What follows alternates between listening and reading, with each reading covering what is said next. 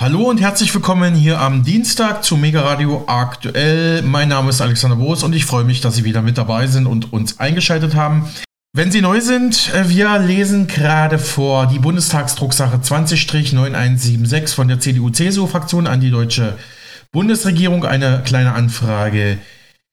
Welche Entwicklungshilfe, welche Gelder gibt Deutschland in die Welt? Da sind wir jetzt äh, stehen geblieben bei Positionen, was weiß ich. Also wir haben jetzt schon seit Wochen, lesen wir das jetzt schon vor.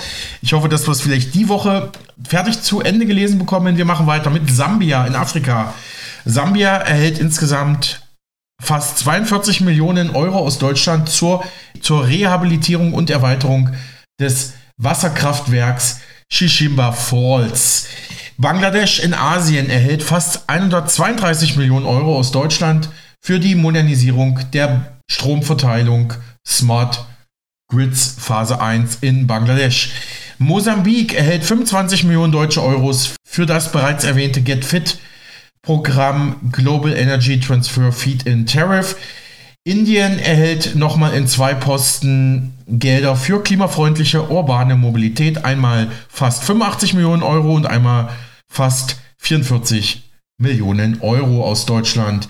Mosambik nochmal, EDM, ein Programm zur Netzmodernisierung, erhält fast 6 Millionen Euro aus Deutschland. Und Mali erhält 22 Millionen deutsche Euros für ein Programm EDM Electricidad de Mosambik, also für die Elektrizi Elektrifizierung von Mosambik Darin inbegriffen auch die kleinstädtische Wasser- und Sanitärversorgung. So, wir machen dann morgen weiter und begeben uns mal in die aktuelle Welt der Nachrichten. Ich habe hier noch einen Nachtrag gefunden zur Frage, ist die Ampelkoalition in Deutschland jetzt schon pleite?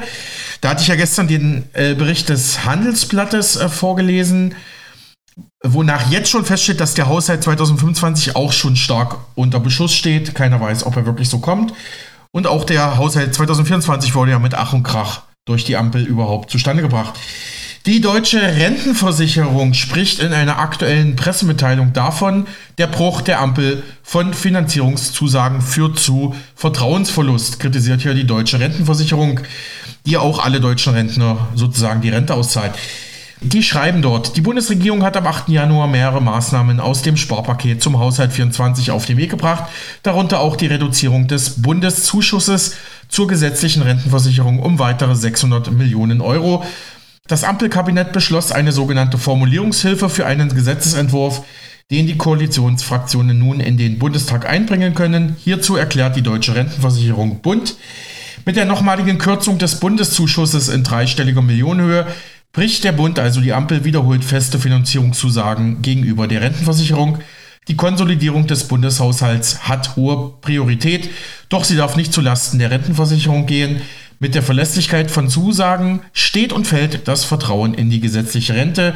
Mit der Entscheidung entsteht kein wirklicher Spareffekt, denn an den Ausgaben der Rentenversicherung ändert sich nichts. Die Rücklage der Rentenversicherung ist derzeit noch gut gefüllt weil seit längerem höhere Beiträge gezahlt werden als erforderlich. Die Beitragszahler haben so einen Puffer für anstehende demografische Herausforderungen. Der Bund hingegen steht erneut nicht zu seinem Finanzierungsanteil, vielmehr bedient er sich bei der Rentenversicherung. Das ist keine verlässliche Finanzierung, kritisiert die Deutsche Rentenversicherung Bund in dieser aktuellen Pressemitteilung. Und ich habe ja noch das gefunden, dazu passt auch diese Meldung. Ein Hedgefonds aus London wettet eine Milliarde Euro auf den Niedergang der deutschen Wirtschaft. Das berichten seit Tagen mehrere Medien, darunter unser Medienpartner tkp.at in Österreich und auch andere. TKP.at schreibt, ein Milliarden schwerer Hedgefonds setzt eine Milliarde auf den weiteren Niedergang der deutschen Industrie. Wieder ist Deutschland der kranke Mann Europas. Die Wirtschaft stagniert. Deutsche Satellitenstaaten wie Österreich oder Tschechien sind bereits in die Rezession geschlittert. Die Aussicht sei düster. Auch wenn manche Staatsinstitute das Gegenteil behaupten.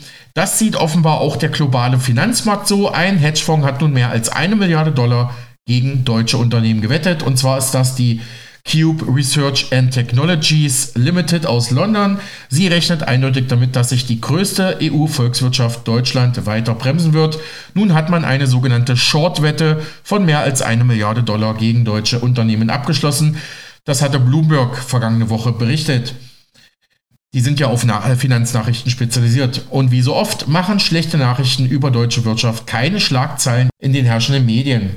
Was weiß denn Bloomberg, die große Finanznachrichtenagentur, über die Wette des Hedgefonds, der insgesamt 11 Milliarden Dollar verwaltet und 2018 aus der Credit Suisse ausgegliedert worden ist? Weiß dieser Hedgefonds mehr, ist ja die Frage.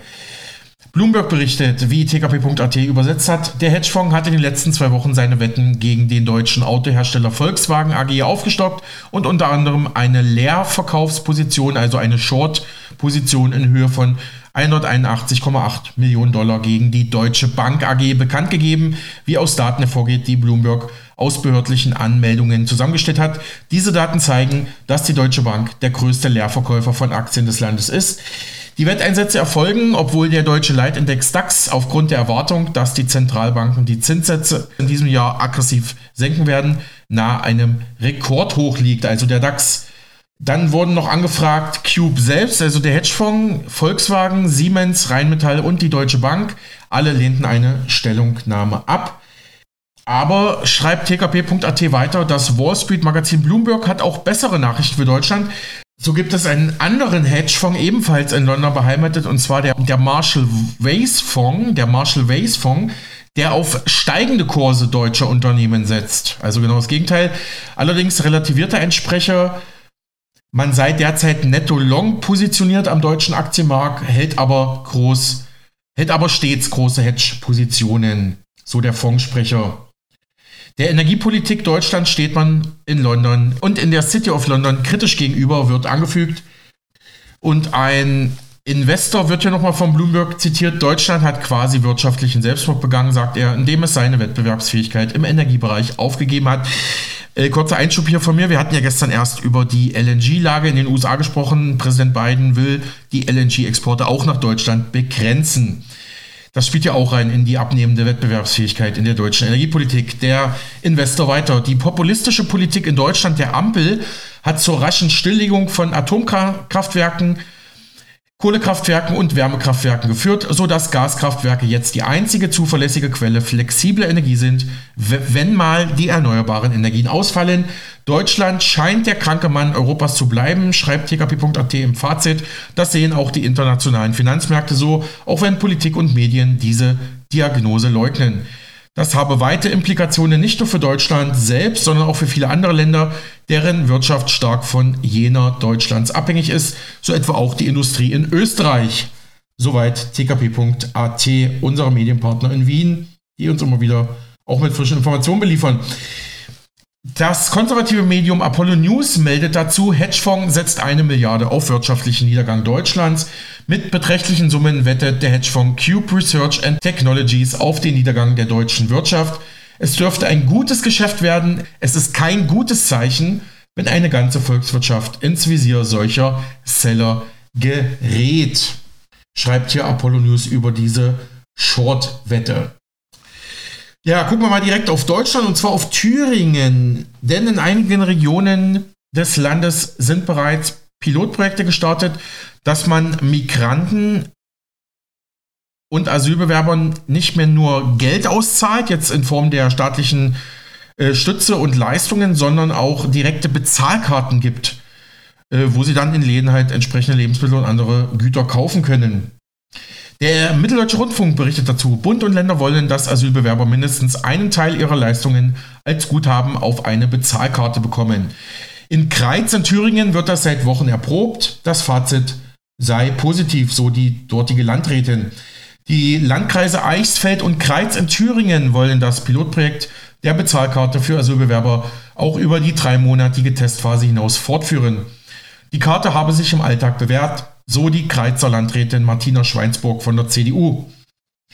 Auch die Erfahrungen im Eichsfeld sind nach Angaben von ihr positiv.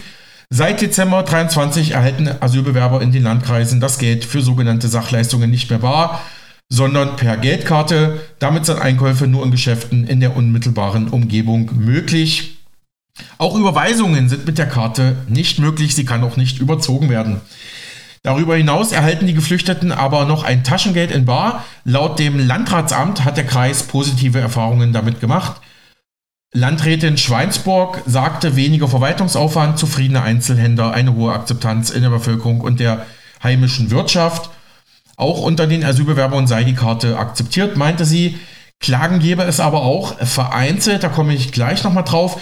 Gestartet wurde das Pilotprojekt mit zunächst 29 Asylsuchenden und das soll jetzt eben noch auf andere Kreise ausgeweitet werden und auf weitere Asylbewerber. Ausgenommen sind Kriegsflüchtlinge aus der Ukraine, wird hier betont.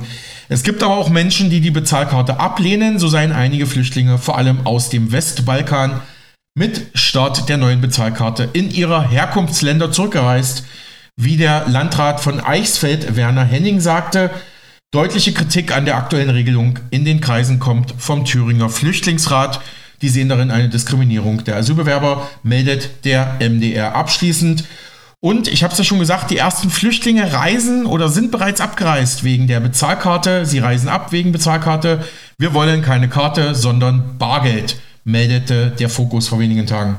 Die Testläufe für Bezahlkarten für Flüchtlinge in zwei Thüringer Landkreisen lösten gemischte Reaktionen aus.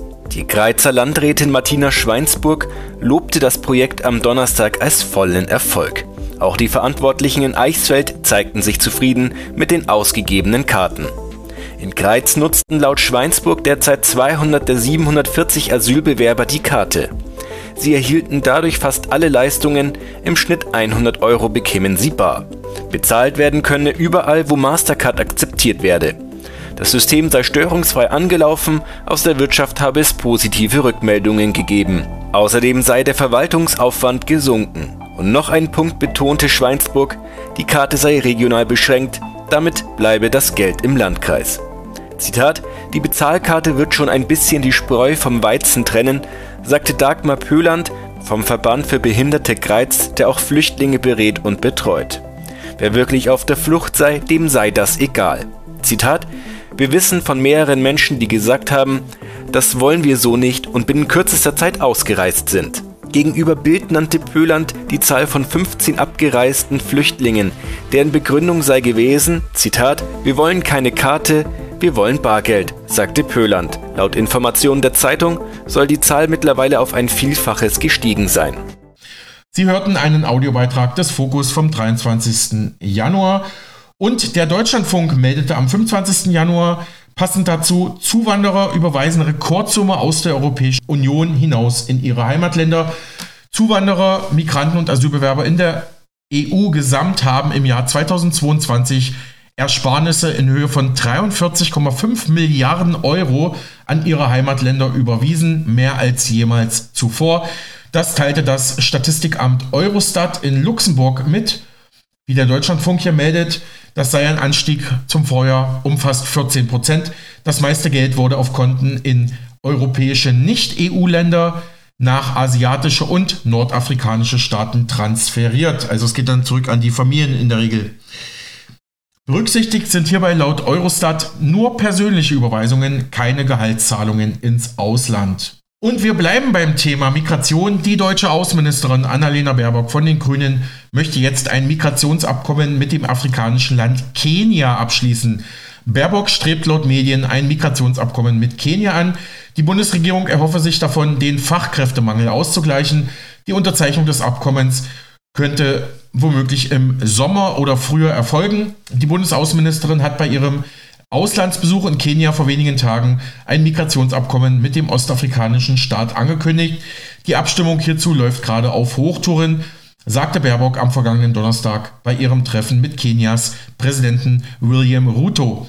Aktuell würden die einzelnen Details des geplanten Migrationsabkommens ausgehandelt und die Bundesregierung hoffe, es im kommenden Sommer fertigstellen zu können, spätestens Baerbock verwies auf den beidseitigen Nutzen eines solchen Abkommens. Sie sprach von einer Win-Win-Situation.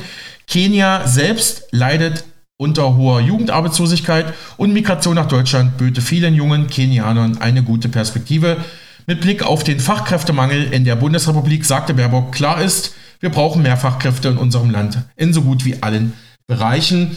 Auch mit anderen Staaten bemüht sich Berlin derzeit, solche Abkommen zu schließen. Mit Georgien und Marokko wurden entsprechende Vereinbarungen bereits unterzeichnet. Erklärtes Ziel ist es, legale Arbeitsmigration zu fördern und gleichzeitig abgelehnte Asylbewerber schneller abschieben zu können. Baerbock setzt auf Fachkräfteabkommen mit Kenia, das im Sommer kommen soll, schreibt der Münchner Merkur. Und dazu passt auch diese Meldung aus England. Großbritannien hat jetzt ein umstrittenes neues Gesetz äh, verabschiedet. Demnach sollen alle britischen Migranten oder können damit alle britischen Migranten nach Ruanda abgeschoben werden. Die Süddeutsche Zeitung schreibt, trotz Kritik in der eigenen Partei stimmt eine Mehrheit im britischen Parlament für das Asylgesetz des Premiers Rishi Sunak. Irregulär, also illegal eingereiste Migranten dürfen demnach einfach von Großbritannien nach Ruanda abgeschoben werden. Am Ende sei es für Sunak noch gut ausgegangen. Der britische Premier konnte eine Revolte des rechten Tory-Flügels gegen sein umstrittenes Asylgesetz verhindern.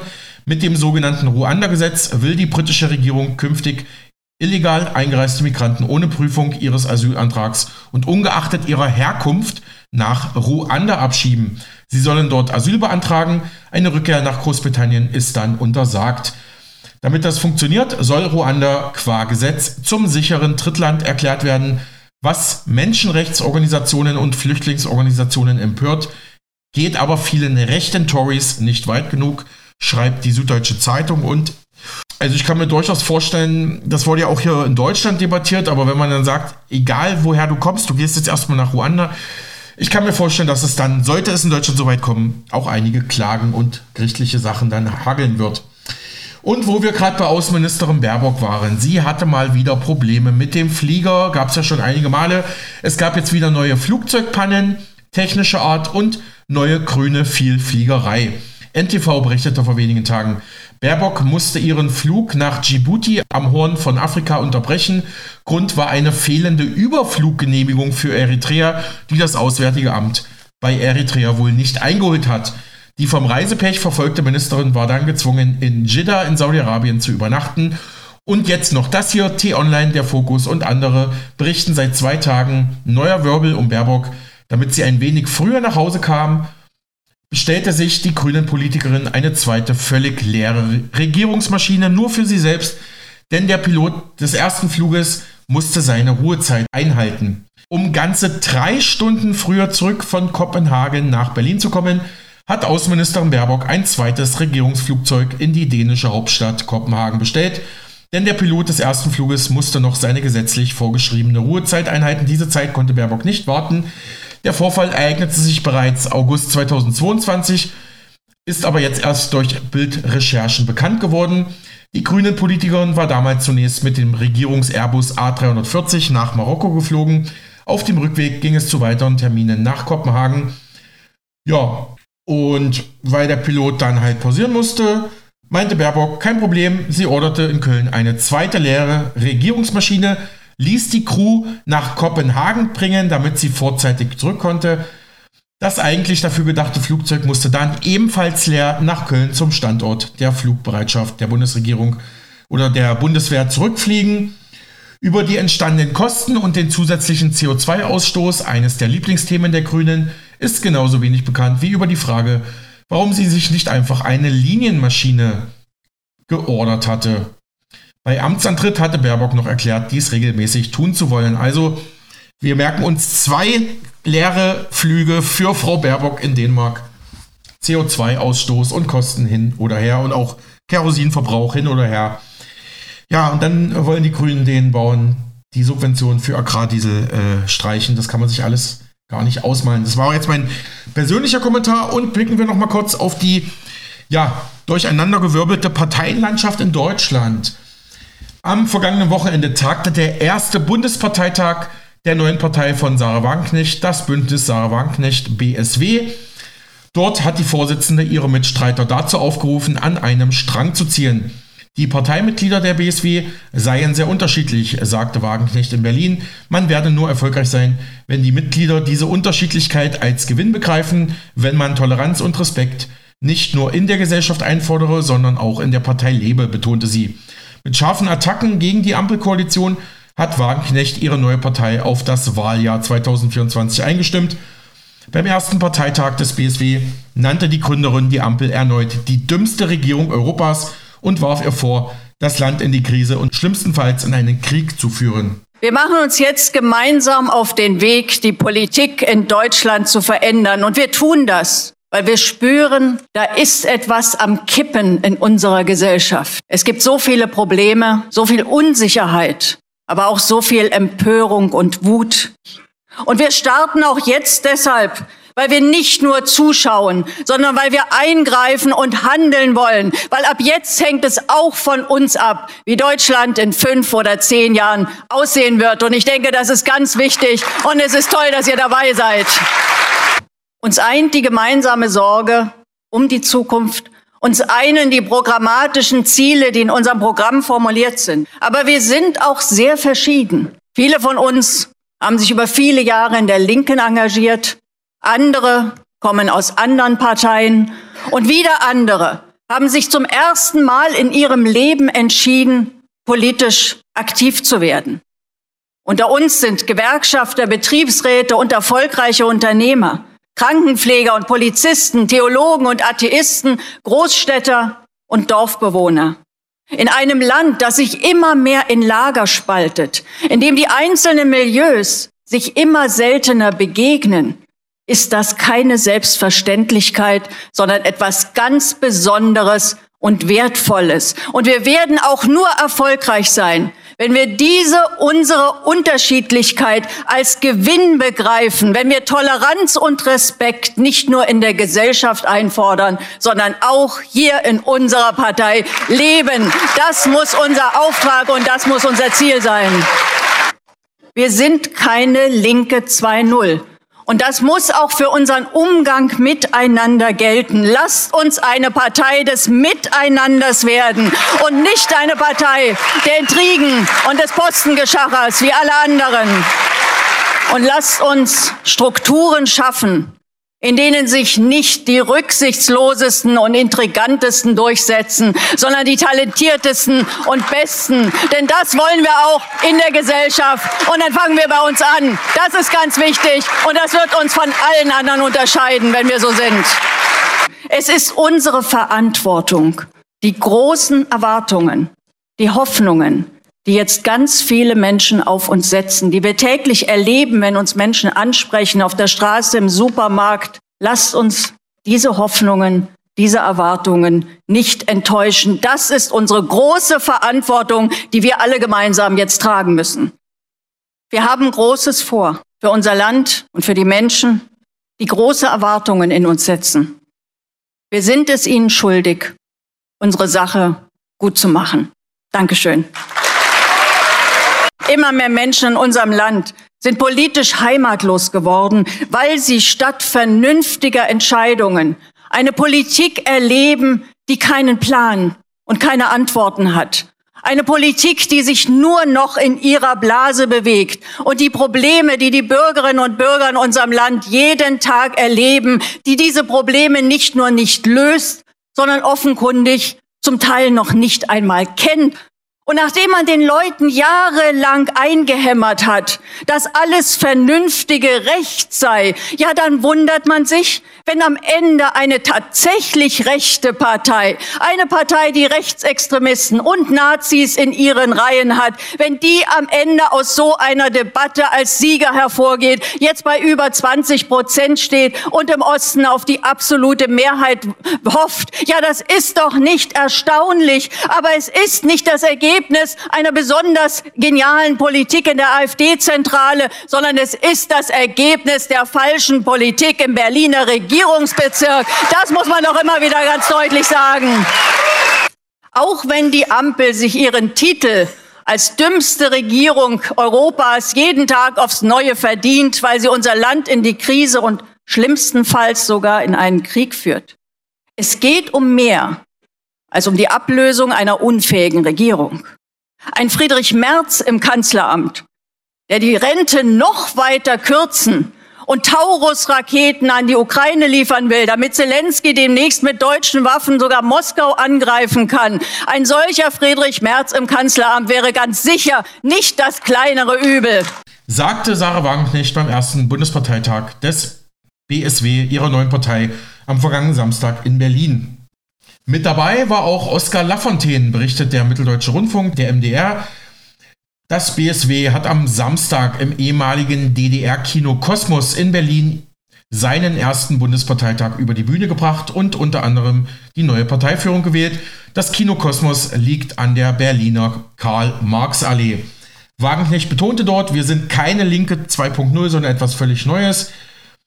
Sie meinte auch mit Blick auf die Ampel, unser Land braucht unbedingt einen politischen Neubeginn, so die ex-linken Politikerin. Zum ersten Parteitag waren etwa 400 BSW-Mitglieder gekommen, unter ihnen Polizisten, Theologen, Gewerkschafter, Unternehmer, Krankenpfleger, Städter und Dorfbewohner, meinte Wagenknecht. Das Schlusswort hatte aber Wagenknechts Ehemann, der frühere SPD- und linken Politiker Oskar Lafontaine. Er übte in seiner fast 30-minütigen Rede scharfe Kritik auch am Kurs aller anderen Parteien in Deutschland, ähnlich wie Wagenknecht, seine Frau. Es gebe im Bundestag keine Partei mehr, betonte Lafontaine, die konsequent für gute Löhne, gute Renten, gute soziale Leistungen und echte Friedenspolitik eintritt. Die Parteispitze um die beiden Vorsitzenden Wagenknecht und Amira Mohamed Ali ist in Berlin auf dem ersten BSW-Parteitag komplettiert worden. Zu den Vizevorsitzenden wurden Frederike Bender und Ahmed Rabi gewählt, die beide auch zuvor bei den Linken aktiv waren. Rabi aus Nordrhein-Westfalen soll jetzt einen BSW-Landesverband im Westen aufbauen. Als dritter Parteivize wurde der Ökonom Sherwin Hang Schenno gewählt. Christian Leier wird BSW-Generalsekretär. Schatzmeister wird der Unternehmer Millionär und Parteispender Ralf Suikat und erster Bundesgeschäftsführer des BSW wird der Politikwissenschaftler Lukas Schön. Das BSW von Wagenknecht will schon dieses Jahr bei der Europawahl im Juni antreten und auch bei den Landtagswahlen in Sachsen und Thüringen sowie auch in Brandenburg im September. Zudem wollen Unterstützer sich an Kommunalwahlen in Sachsen, Sachsen-Anhalt und Thüringen beteiligen. Das BSW tritt bei allen Wahlen vor allem gegen die AfD und die Ampelparteien an, soweit der MDR. Sarahs Welt, sie hat Großes vor, kommentierte der Spiegel. Und der Deutschlandfunk meldet mit Blick ins Parteiprogramm, der Programmentwurf ist von scharfer Kritik an der Europäischen Union geprägt. Das BSW fordert unter anderem mehr Entscheidungsgewalt für die Nationalstaaten. Zudem spricht es sich für ein Ende der deutschen und europäischen Ukraine-Hilfen und den Bezug von Erdöl und Erdgas aus Russland aus, also dass man da die russischen Energieimporte wieder aufnimmt. Außerdem fordert die neue Wagenknecht-Partei eine strikte Begrenzung der Migration. Spiegel TV berichtete auch über den ersten Parteitag des BSW. Ein neues Parteimitglied ist übrigens Dominik Michalkiewicz vom Bündnis für Frieden in Brandenburg, der früher bei den Linken war und der auch schon häufig bei uns im Interview für Mega Radio aktuell zu hören war. Und er sagte Spiegel TV beim BSW-Parteitag. Das hier zu hören in circa anderthalb Minuten. Wir machen uns jetzt gemeinsam auf den Weg, die Politik in Deutschland zu verändern. Und wir tun das, weil wir spüren, da ist etwas am Kippen in unserer Gesellschaft. Beifall zum offiziellen Start. Für die Truppe, die sich vorgenommen hat, sich von einer Mitte-Hipster-Latte-Macchiato-Politik deutlich abzusetzen, ist ein Gründungsparteitag im ehemaligen DDR-Kino Kosmos passend. Frau Wagenknecht, wie ist denn die Stimmung? Gut, in drei Worten. Ja, alles läuft. Bühne frei für Sarah Wagenknechts Mission.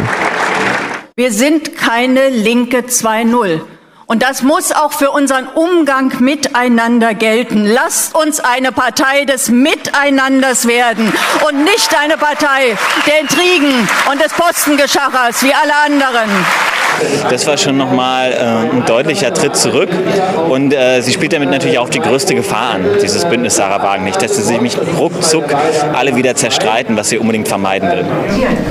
Insgesamt 382 handverlesene Mitglieder waren anwesend, um über eine Satzung abzustimmen, den Parteivorstand zu wählen, bürokratische Hürden zu nehmen.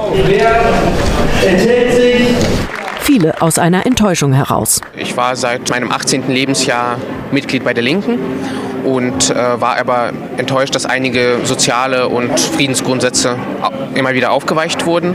Meine Kritik war immer, dass die äh, Partei Die Linke äh, den Kontakt zu ihrer ursprünglichen Stammwählerschaft verloren hat. Also ich sage mal zu den nicht überversorgten in dieser Gesellschaft.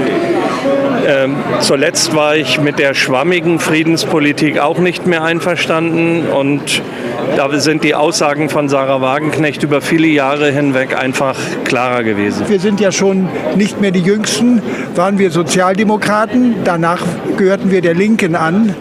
Aber jetzt die Darstellung der Linken gefällt uns überhaupt nicht mehr. Auch programmatisch haben wir einiges daran auszusetzen.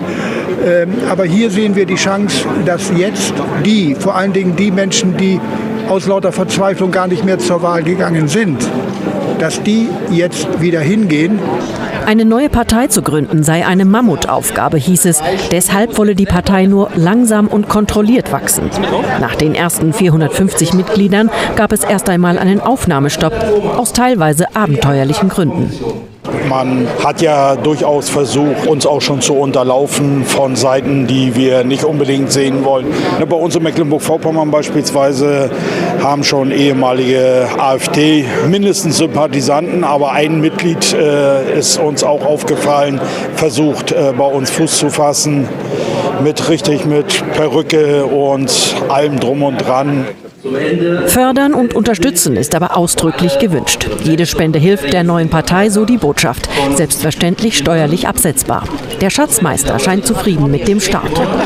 Wir haben so rund 2,7 Millionen, alles in allem. Das klingt zunächst mal viel, aber da ist auch noch ein bisschen Potenzial. Wir freuen uns über weitere Spenden. Wir wollen 16 Landesverbände gründen, wir wollen vier Wahlen teilnehmen.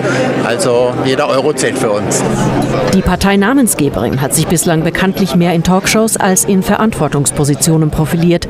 Über konkrete Ziele diesbezüglich will man im Familienrat nicht spekulieren. Sie ist jetzt Vorsitzende dieser neuen Partei und sie ist eben auch Vorsitzende der neu gebildeten Gruppe. Und äh, mit diesem Posten ist sie gut beschäftigt in der nächsten Zeit. Wagenknecht hat hier schon, anders als sie es früher bei den Linken gemacht hat, da war sie immer sehr, sehr regierungskritisch und fand es eher schlecht, wenn die Linke irgendwo mitregiert hat, hat sie hier die Tür fürs Regieren beim neuen Bündnis Sarah Wagenknecht schon einmal aufgemacht und hat gesagt, also wenn es darauf ankommt, dann wäre diese Partei in den ostdeutschen Landtagswahlen auch bereit, an der Regierung teilzunehmen. Die erste Hürde zumindest ist genommen. Das Bündnis Sarah Wagenknecht gehört ab jetzt zur deutschen Parteienlandschaft. Sobald die Partei sich etabliert hat, will sie sich irgendwann umbenennen, heißt es. Schließlich bestehe die Partei ja nicht nur aus Sarah. Was allerdings hier nur schwer zu erkennen ist.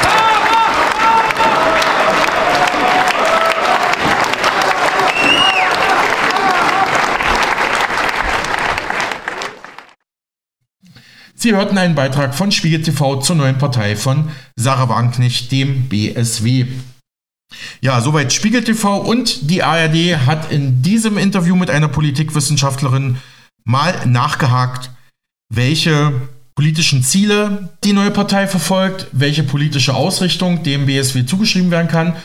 Und es ging auch über Chancen bei Wahlen demnächst auch in Ostdeutschland. Wie könnte das BSW von Sarah Wagenknecht dort abschneiden? Das Bündnis Sarah Wagenknecht ist zu seinem ersten Parteitag in Berlin zusammengekommen. Erstmal soll der Vorstand gewählt werden. Am Nachmittag will die Partei dann ihr Programm und ihre Kandidatenliste für die Europawahl im Juni beschließen.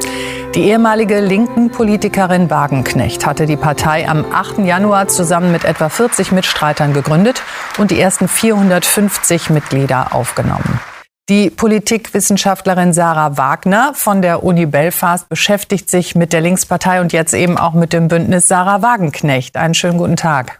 Bislang war vor allem, sagen wir mal, der Name Programm. Heute will die Partei also klarer sagen, wie sie sich inhaltlich tatsächlich positioniert. Was erwarten Sie von dem Programm? Also was wir bislang von äh, dem Bündnis Sarah Wagenknecht gesehen haben, ist, dass die Partei eine sogenannte Repräsentationslücke füllen möchte. Also das bedeutet auf der einen Seite linke sozioökonomische Positionen, also damit assoziieren wir sowas wie Renten oder höhere Löhne zum Beispiel, aber eben, und das ist das Besondere, gleichzeitig auch soziokulturell konservative Positionen zu haben. Also sowas wie ähm, migrationskritische Positionen zum Beispiel. Ähm, genau das haben wir heute auch so ein bisschen wahrnehmen können. Allerdings ging es dann doch weniger heute um Migration als vielleicht erwartet, sondern bislang war der Fokus eher auf dem russischen Aggressionskrieg. Also ein bisschen was von allem. Welche potenziellen Wähler will und kann die neue Partei damit ansprechen und erreichen? Was äh, Frau Wagenknecht und das Bundes Sarah Wagenknecht möchte, ist es, ähm, Wählerinnen und Wähler anzusprechen, die bislang ähm, mit der Demokratie in Deutschland und der Repräsentation in Deutschland unzufrieden sind. Also Menschen, die migrationskritische Positionen haben, sich vor allem von progressiven Positionen der Ampelregierung nicht repräsentiert fühlen und generell eher konservativ sind und vielleicht bislang ähm, AfD-Wählerinnen und Wähler waren, aber äh, sich in der AfD nicht ganz heimisch fühlen. Das heißt also praktisch eine Plattform für Protest und äh, die salonfähigere Variante der AfD. Äh, wir haben bislang auch von vor allem Mohammed Ali Kritik zur Ampelregierung gehört. Daher sehen wir sehr stark, äh, wen das BSW auch als Hauptfeindbild äh, darstellen möchte. Hier geht es nicht um das äh, Feindbild AfD, sondern die Hauptkritik liegt ähm, bei der Ampelregierung und bei ähm, der bisherigen Politik ihrer. Aber wie überzeugend kann so ein Gemischtwarenladen sein, vor allem wenn er eher gegen was steht und nicht so ganz klar ist, wofür er steht? Das ist genau eine, eine wichtige Frage. Das BSW möchte sich als Alternative quasi für die AfD darstellen. Das bedeutet, ähm, dass es eine sogenannte, in Ihren Worten, vernünftige Politik darbieten möchte für Menschen, die sich bislang einfach nicht von ähm, den Hauptparteien im deutschen Parteiensystem äh, repräsentiert fühlen. Ähm, wie erfolgreich das wird, das, das werden wir mit der Zeit sehen. Allerdings ist ähm, momentan ein sehr guter Zeitpunkt für diese Partei. Also auf der einen Seite haben wir ähm, Wahlen in Ostdeutschland. In einer Studie, die wir durchgeführt haben, haben wir gesehen, dass vor allem ostdeutsche Wähler Wählerinnen und Wähler mehr von äh, der Politik von Sarah Wagenknecht überzeugt sind als westdeutsche Wähler. Und dort haben wir eine größere ähm, Unzufriedenheit mit ähm, der Repräsentation und auch eine höhere ähm, konservative ähm, Politik. Also wie weit kann dieses Bündnis Sarah Wagenknecht gerade auch bei diesen Wahlen dann tatsächlich punkten? Es ist wichtig, hier vorsichtig zu sein und vielleicht auch äh, den Ball ein bisschen flach zu halten. Also allein schon, wenn so eine neue Partei, die sich gerade erst in diesem Jahr gegründet hat, bei den nächsten Landtagswahlen antreten kann und dafür genug Ressourcen und auch finanzielle äh, Mittel zusammenfindet, ist das schon erfolgreich. Und dann geht es wirklich darum, über die 5-Prozent-Hürde zu kommen. Falls das BSW in allen drei Landtagen antritt und über die 5-Prozent-Hürde kommt, dann können wir eigentlich schon von einem ziemlich großen Wahlerfolg Erfolg reden. Der Name sagt es. Wie weit bleibt es denn dabei, dass Sarah Wagenknecht bei dieser neuen Partei so stark im Fokus steht, dass ja auch quasi ihr Name da ganz vorne dabei ist? Ja, das ist wirklich eine Besonderheit für äh, die deutsche Parteienlandschaft, eine Partei mit so einer hohen ähm, Personalisierung zu finden. Äh, wir haben es auch heute gesehen, als Sarah Wagenknecht in den Saal kam, ähm, gab es große Standing Ovations und äh, das Ganze ist sehr um sie zentriert. Das kann natürlich langfristig Probleme mit sich bringen. Also vor allem, wenn es darum geht, weitere Menschen für das BSW zu mobilisieren. Wenn alles sich nur um eine Person dreht, kann das langfristig wirklich ähm, mit Schwierigkeiten äh, mit sich führen. Ähm, momentan macht es aber relativ viel Sinn, dass ähm, das BSW so auf äh, Sarah Wagenknecht fokussiert ist.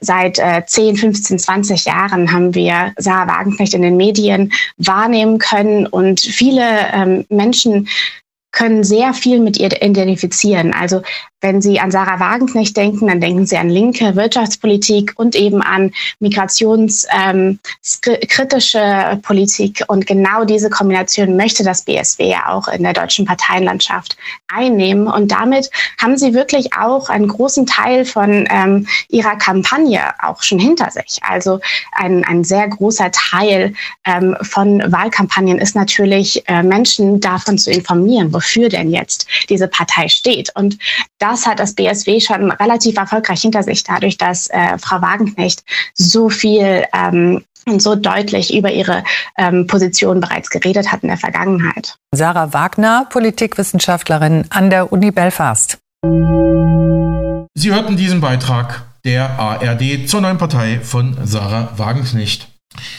Blicken wir mal auf die internationale Nachrichtenlage. Ich habe hier noch einen Nachtrag zu Texas gefunden. Texas ist jetzt offiziell in den Kriegszustand eingetreten, hatte ich gestern schon angedeutet, aber es scheint jetzt wirklich so zu sein. Der Gouverneur, der texanische Gouverneur der Republikaner, aktivierte Artikel 1 Abschnitt 10 Absatz 3 der US-Verfassung. der die Ausrufung des Kriegsrechts im Bundesstaat ermöglicht und ohne Rücksicht auf die Bundesregierung gilt. Das meldet der österreichische Nachrichtenblog das Fazit.at in Wien. Der Artikel ermögliche dem Gouverneur von Texas, Abbott, Greg Abbott, nun das Kriegsrecht in seinem Staat auszurufen und ohne Rücksicht auf die US-Bundesregierung zu handeln.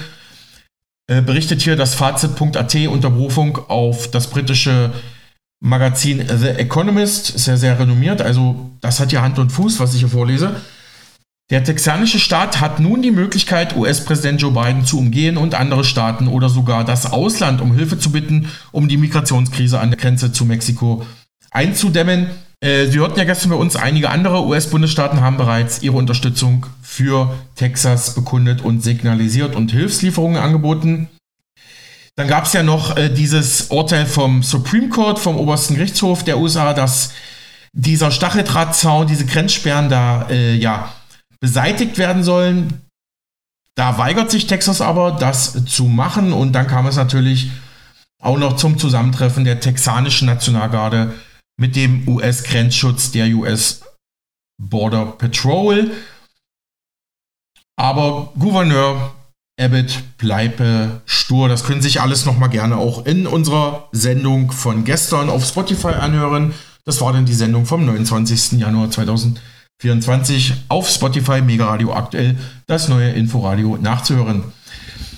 Unser Medienpartner in Österreich, tkp.at, hat sich die Geschichte in Texas auch angeschaut und schreibt, die texanische Konfrontation mit Washington über die Grenzsicherheit hat eine Verfassungskrise ausgelöst, aber sie wird wohl nicht zum Bürgerkrieg führen, aber die Folgen der Krise könnten lange andauern. Das schreibt Andrew Korybko, in einem aktuellen Gastbeitrag für tkp.at. Er ist russischer Experte für internationale Politik und schreibt, der texanische Gouverneur Greg Abbott erklärte am vergangenen Mittwoch, die Bundesregierung habe ihren Vertrag mit den Bundesstaaten gebrochen, denn sie weigere sich, ihre eigenen Grenzsicherungsmaßnahmen zu befolgen. Als Reaktion darauf versprach er, die Linie zu halten, indem er trotz des Urteils des Supreme Court, wonach die Bundesregierung ja die Grenzzäune abbauen muss, weiterhin Stacheldrahtzäune aufstellen wird. Zum Zeitpunkt des Berichts, das war am vergangenen Freitag, blockierte die texanische Nationalgarde immer noch die US-Bundesregierung beim Abbau des Stacheldrahts am Eagles Pass und Texas wird ja dabei, wie gehört, auch von anderen US-Bundesstaaten unterstützt. Biden sei hier in der Zwickmühle. 25 republikanische Gouverneure haben sich bereits auf die Seite von Texas gestellt. Einige Beobachter im In- und Ausland spekulieren, dass ein neuer Bürgerkrieg in den USA bevorstehen könnte, obwohl diese Befürchtungen völlig unangebracht sind, wie Korybko einordnet. Sicherlich stellt der andauernde Patt eine der größten Herausforderungen der Bundesstaaten an die föderale Herrschaft seit Jahrzehnten dar. Aber das Schlimmste, was passieren könnte, sind geringfügige, zwar tödliche, aber geringfügige Zusammenstöße. Letztlich die Einberufung der texanischen Nationalgarde. Nichts von alledem würde einen Bürgerkrieg im eigentlichen Sinne des Wortes bedeuten. Nichtsdestotrotz würden die parteipolitischen Spaltungen zwischen den liberal-globalistischen Demokraten und den konservativ-nationalistischen Mitgliedern der Mager-Fraktion der Republikaner weiter verschärfen. Dabei würden die sogenannten Renos, also das sind Republicans in Name Only, also Republikaner, die eigentlich ein bisschen mit den Demokraten liebäugeln, übersetze ich mal. Also dabei würden die Renos am Ende des Tages mit wenigen Ausnahmen in den meisten Fragen auf Seiten der Demokraten stehen. Die meisten Amerikaner, also das Wahlvolk auf beiden Seiten, scheinen aber ernsthaft besorgt über die Sicherheit der Grenzen, sodass jeder dramatische Schritt der beiden Regierung zur äh, ja, Entsiegelung des Eagle Passes vor den Wahlen im November schon ordentlich nach hinten losgehen könnte. So hier die Prognose.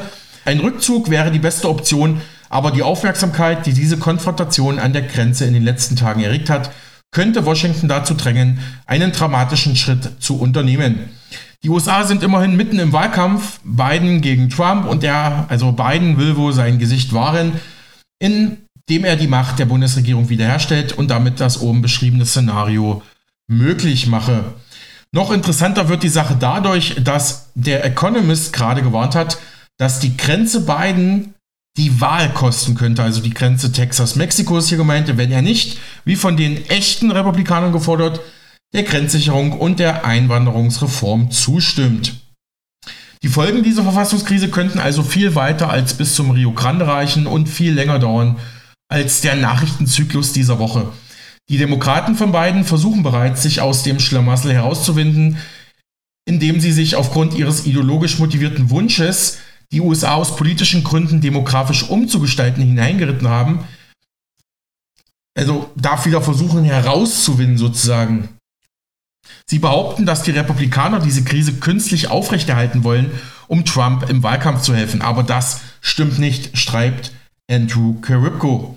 Für diejenigen, die es nicht wissen oder es aufgrund der Ereignisse der letzten Monate vergessen haben, die Republikaner haben ihre Unterstützung für mehr Ukraine-Hilfen aus den USA von einer umfassenden Grenzsicherung und einer neuen Migrations- und Einwanderungsreform abhängig gemacht. Doch die Demokraten könnten dem aus den oben genannten politischen Gründen nicht zustimmen.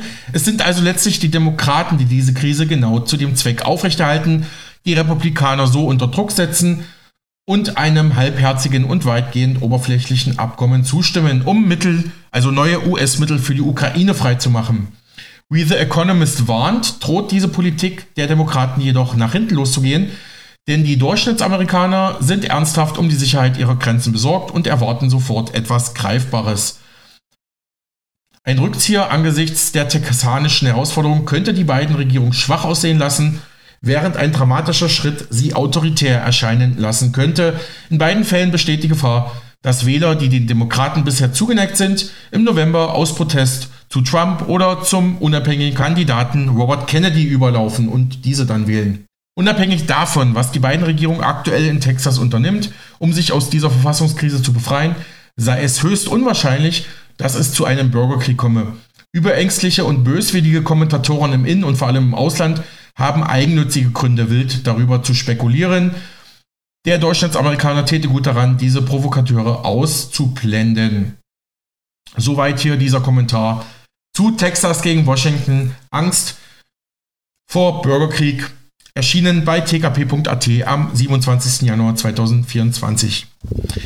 In der ARD-Fernsehsendung, wir bleiben bei den internationalen Nachrichten, aber müssen uns äh, diese anschauen. Denn in der ARD-Fernsehsendung Karen Mioska, die Nachfolgesendung von Anne Will, war jetzt der ukrainische Präsident Wladimir Zelensky zu Gast und hat vor Konsequenzen gewarnt, die ein Sieg Russlands in der Ukraine auch für Deutschland haben könnte.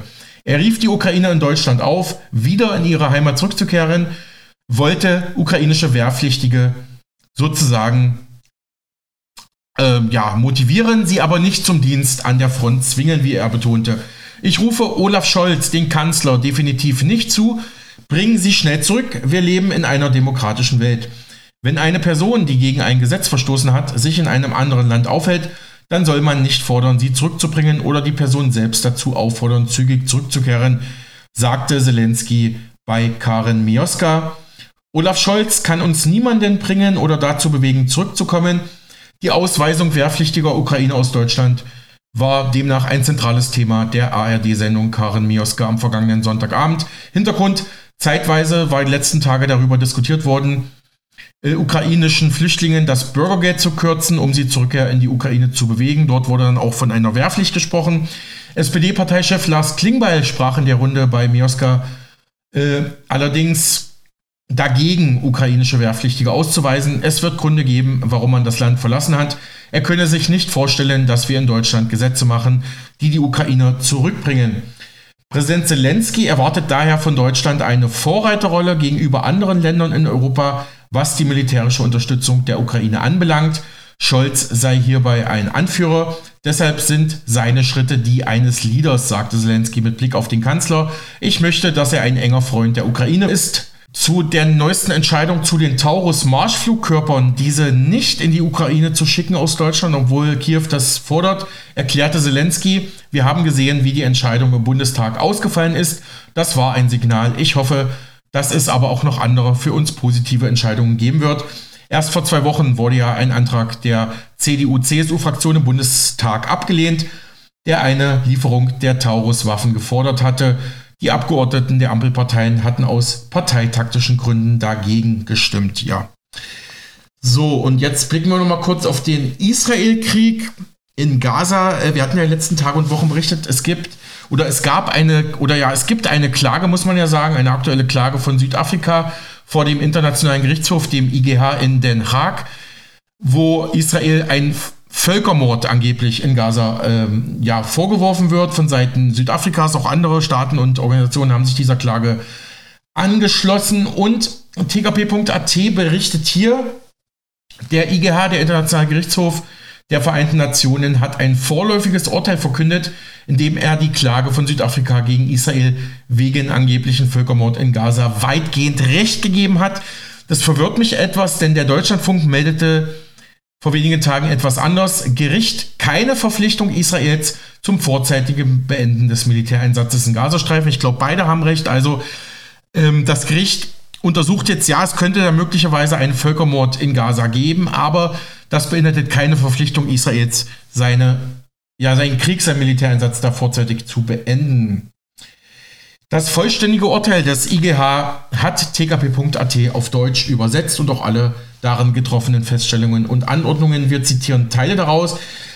Der IGH in Den Haag, der Internationale Gerichtshof, stellt fest, dass die von Israel nach dem Angriff vom 7. Oktober 23 durchgeführte Militäroperation zu einer großen Zahl von Toten und Verletzten, zur massiven Zerstörung von Häusern, zur gewaltsamen Vertreibung der großen Mehrheit der Bevölkerung und zu umfangreichen Schäden an der zivilen Infrastruktur in Gaza geführt hat.